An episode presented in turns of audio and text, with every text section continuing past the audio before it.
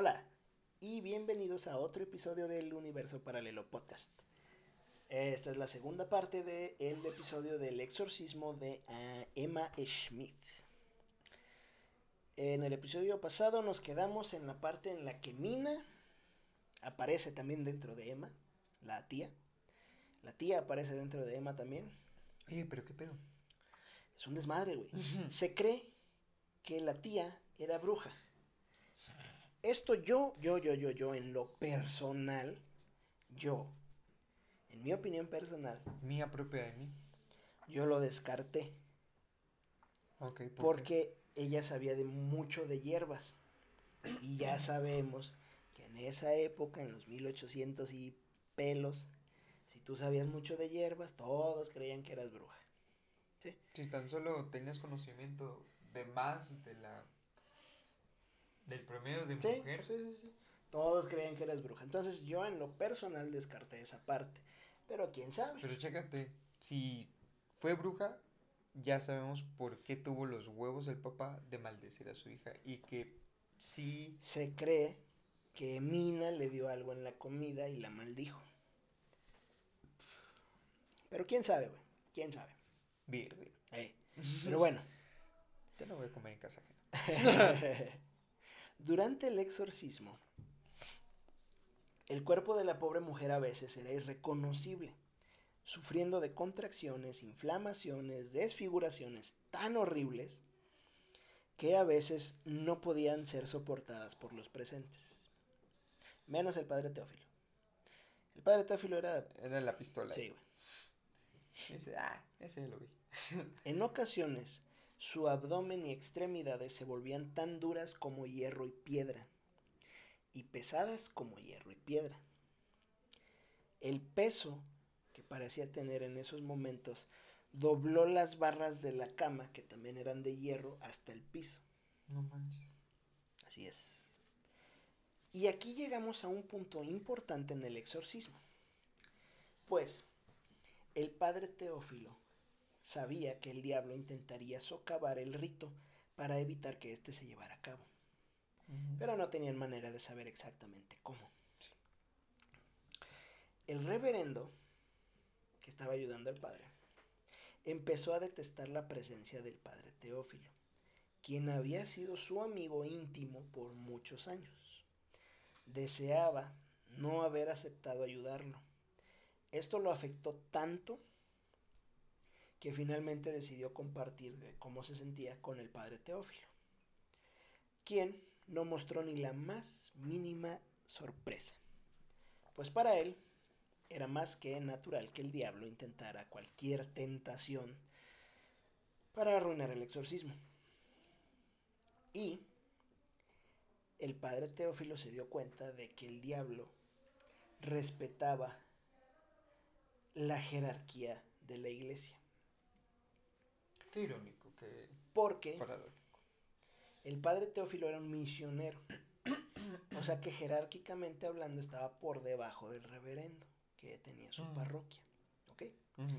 Entonces, el diablo le mencionaba en cualquier oportunidad al reverendo que era culpa suya el, el sufrimiento que estaba teniendo la, la niña, La y- niña. Y, él también, ¿no? Ujú. Belcebú. Porque si él le hubiera dicho que no, que no lo ayudaba, no hubiera habido manera de que el padre Teófilo pudiera exorcizarlo. Entonces se dieron cuenta de que el diablo respetaba de, de cierta manera la jerarquía de la iglesia. O sea que si nosotros queremos exorcizar a alguien, valemos madre.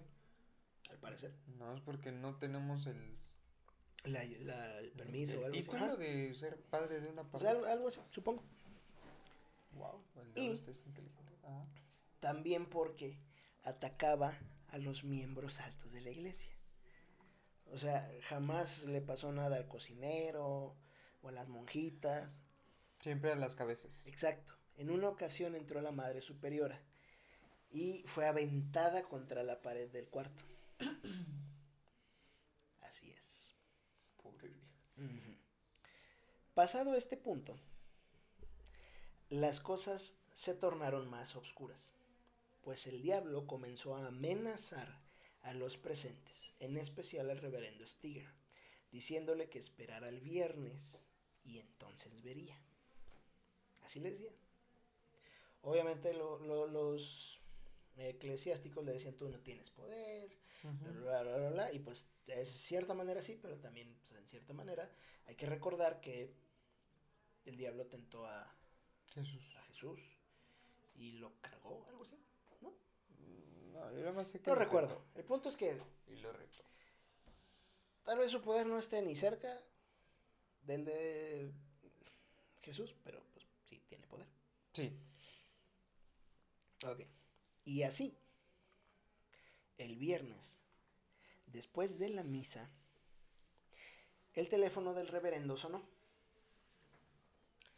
Era un granjero y su madre estaba ya a punto de, de morir, así que le pidió al reverendo que si podía ir y administrar los últimos sacramentos.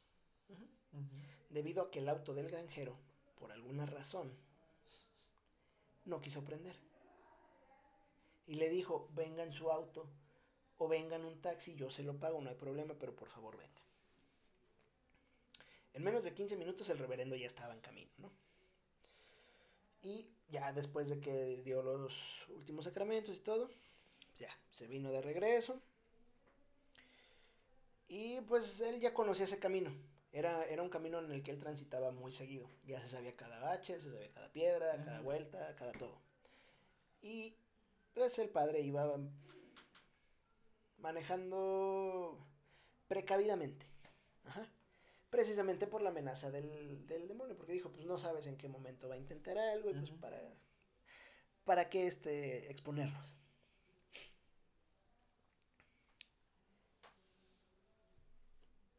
Cuando iba a llegar a un barranco,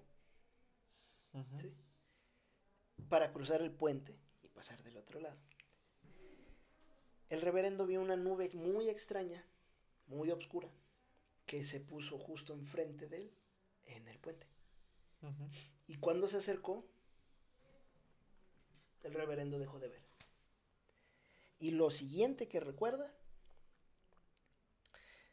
es que estaba su, o sea, chocó y su auto estaba en la orilla del puente, así balanceándose.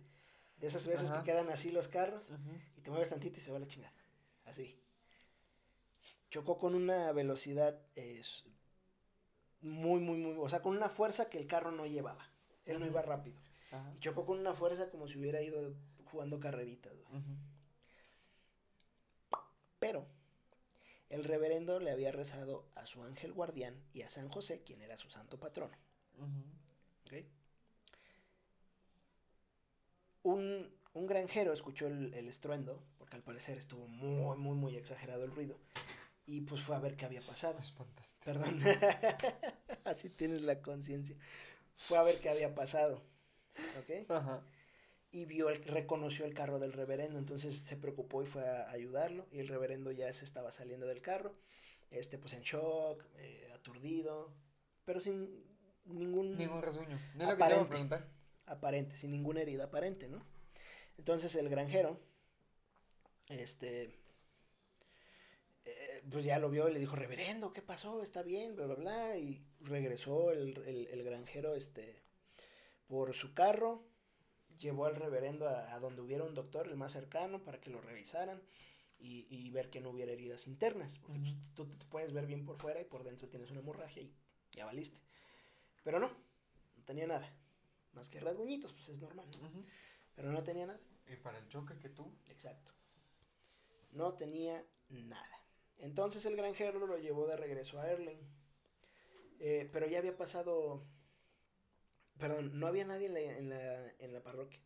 Entonces pues ya el reverendo fue al, al convento. Dijo, ah, no, pues todos están en el exorcismo. El reverendo fue al convento.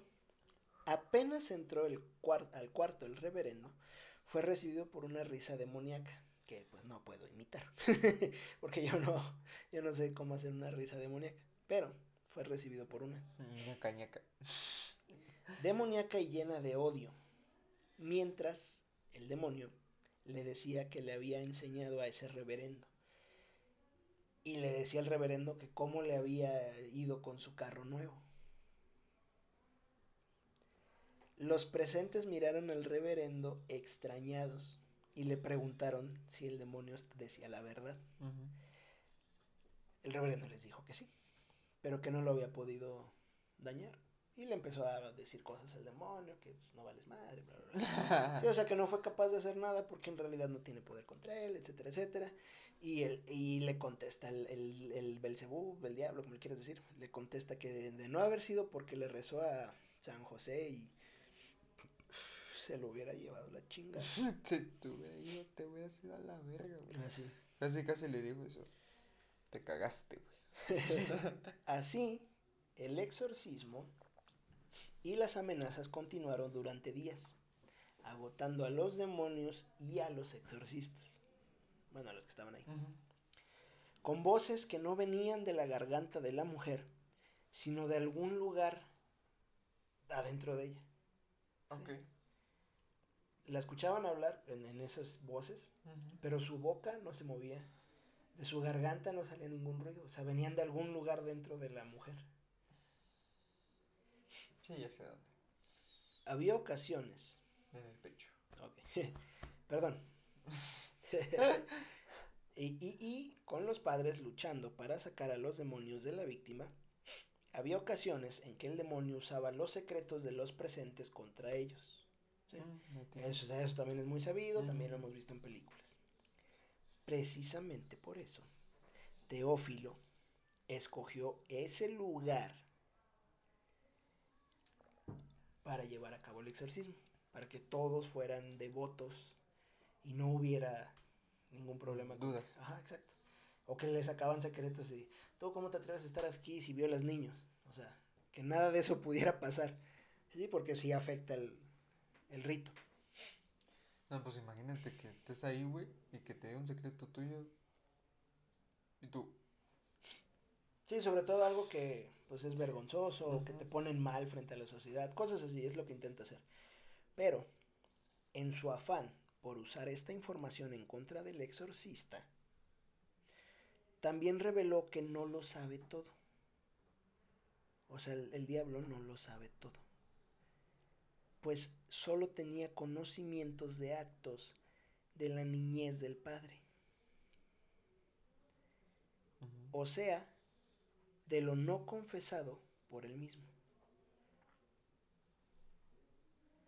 Así o sea, es. sabe lo que no dice, Sabe lo que no dijo. lo que no es confesado.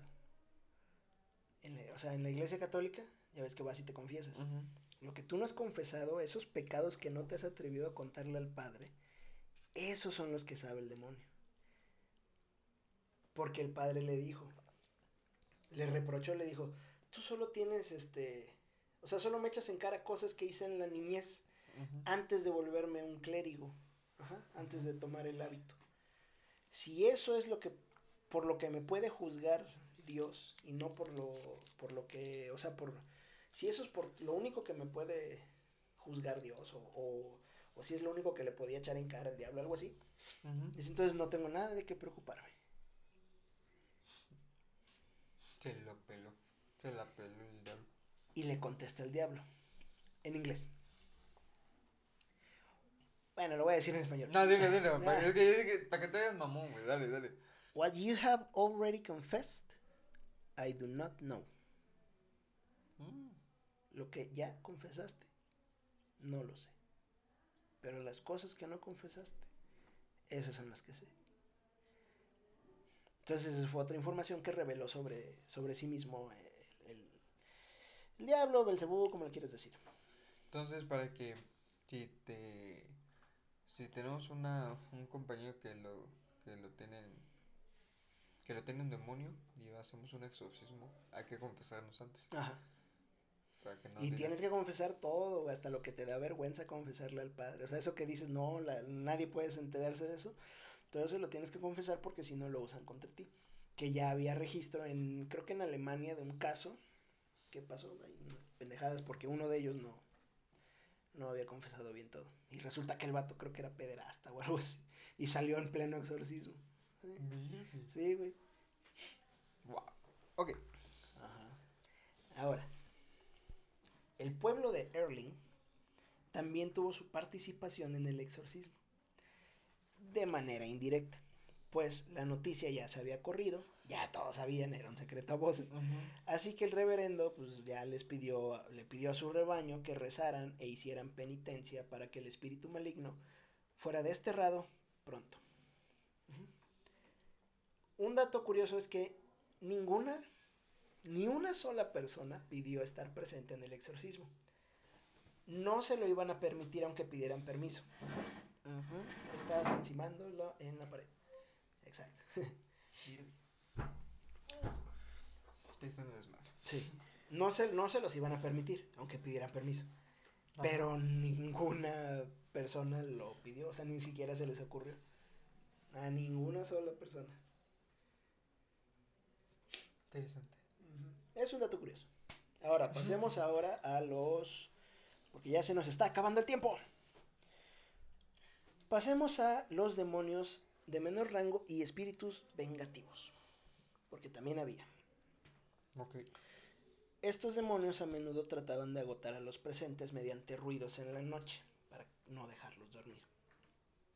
En una ocasión, mientras el reverendo trataba de descansar en su casa, lejos del convento y de la parroquia, empezó a escuchar ratas que parecía hacían su camino entre las paredes, una y otra vez. Así que tomó su zapato y empezó a golpear para espantarlas, ¿no? Eh, pero no funcionaba. Intentó esperar a ver si se iban solas, tampoco funcionaba. Cuando por fin se le ocurrió,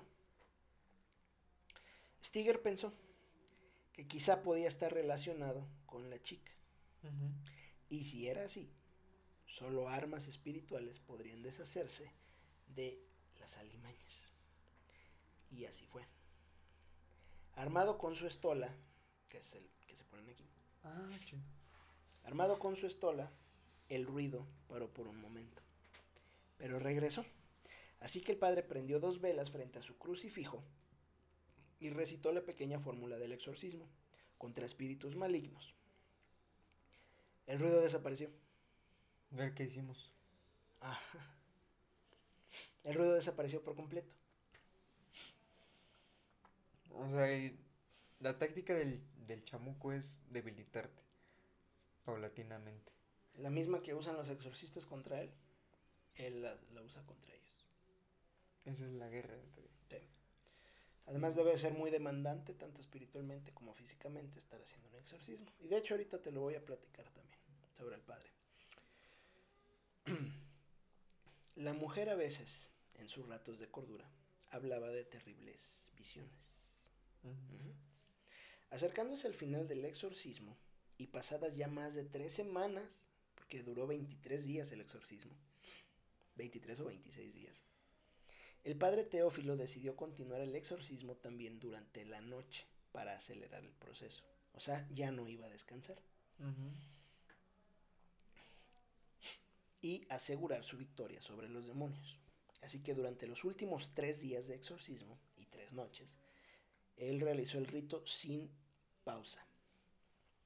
Para el final del día 23, el padre, quien era alto y mamado, digo, para los estándares de la época, Ujú. era- era- era- tenía 60 años, güey, y era un toro. A sus 60 Y era años, reverendo. eh, era el reverendo, a sus 60 años era un toro, güey, o sea, estaba, No, mames, estaba grande. sí le hacías caso, pues. Para el final del día 23, parecía un cadáver caminando. Su semblante parecía haber envejecido 20 años durante esas últimas noches. Se veía Mal, muy jodido el padre. podrido. No, jodido. Emma admitió haber tenido visiones de batallas terribles en donde incontables huestes eh, peleaban contra San Miguel y sus ángeles, que estaban a su servicio mandando a los demonios de regreso al abismo. ¿Mm? Así como un mensaje, digo, perdón, así como visiones de Santa Teresita. Visiones de Santa Teresita, que también tuve que investigar quién era. ¿Quién es? Era una, era una, no, era una niña que tuvo visiones o algo así sobre Dios. Eh, Santa Teresita que le decía que no perdiera el coraje y le pasó un mensaje para que el, para el reverendo insistiendo en que tampoco perdiera la esperanza, pues el final se acercaba. Por fin, para el final de este día, que sería el número 23, los demonios se empezaron a quebrar. Ya no podían soportar más la tortura del rito. De hecho, haz de cuenta, el, padre rezaba y, hacía el rito y le echaba agua bendita y todo lo que conlleva. Y se quejaban y gritaban y decían que parara por favor, que no lo soportaban, etcétera, etcétera. como estaban sufriendo. Y les decía entonces, ¿por qué no se van? Y, le contestaban, tú sabes que no podemos hacer eso. O sea que el Satanás no nos deja, no nos lo permite, no podemos regresar sin el alma de la niña. Y bla, bla, bueno, de la mujer. Bla, bla, bla, bla, bla, bla. Entonces, ya se, está, ya se está acabando el día, pero esto pasó durante el último día. Eh, ante esto, el padre les dijo enérgicamente que se marcharan en nombre de Dios Todopoderoso. Cristo de Nazaret crucificado, en el nombre de su purísima Madre la Virgen María y en el nombre del Arcángel Miguel. Ya hasta la madre, o sea, ya no podían. Eh, le gruñeron, sí, sí. Le gruñeron. Ajá. Estamos dispuestos, lo que te decía, pero Lucifer no nos deja. Y la justicia de Dios, esto me causó así como la justicia de Dios aún no lo permite, pues más penitencia se necesita para liberar a la mujer. Más penitencia se necesita. Así es. Verde, pues que O sea, como si. No sé, yo lo entendí así como que. Como. Si fuera necesario más sufrimiento por parte de la mujer antes de ya poder hacerla libre. O sea, como si le faltara. O sea, como que todavía no, no era el sufrimiento que... adecuado. Ajá. Así lo entendí yo, pero bueno. Come, eh, comenzaron a perder su ímpetu y se volvieron más dóciles. El 23 de diciembre de 1928, que es de este día que te estoy hablando, después de 23 agonizantes días, alrededor de las 9 de la noche, porque todo eso está registrado, la mujer se elevó de la cama, como levitando. solo sus talones tocaban la cama, estaba así. sí, estaba inclinada. Ajá. Mientras el padre les ordenaba a los demonios, en nombre de todos los santos, que regresaran al Averno. No, no, no, no seas pinche infantil, cabrón. Tienes 23 años y te da risa decir vete a la verga.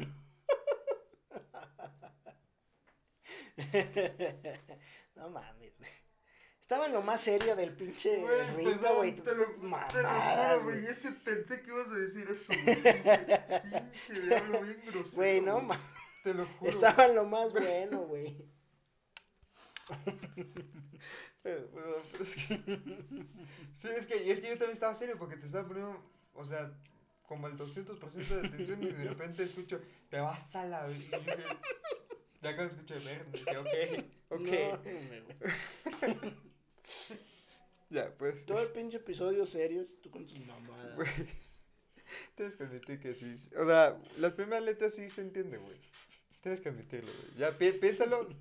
o sea, yo lo voy a decir. Y le dijo, te vas a la... te vas a la verno, güey. A la ver... Güey, entiéndeme. Dale, puedes continuar. Se fue allá, güey. Ahí voy. Que regresaran al Averno. Ándale, es mejor eso. En ese momento, el cuerpo de la mujer pareció relajarse y cayó en la cama mientras que al mismo tiempo un sonido como agudo atravesó toda la habitación.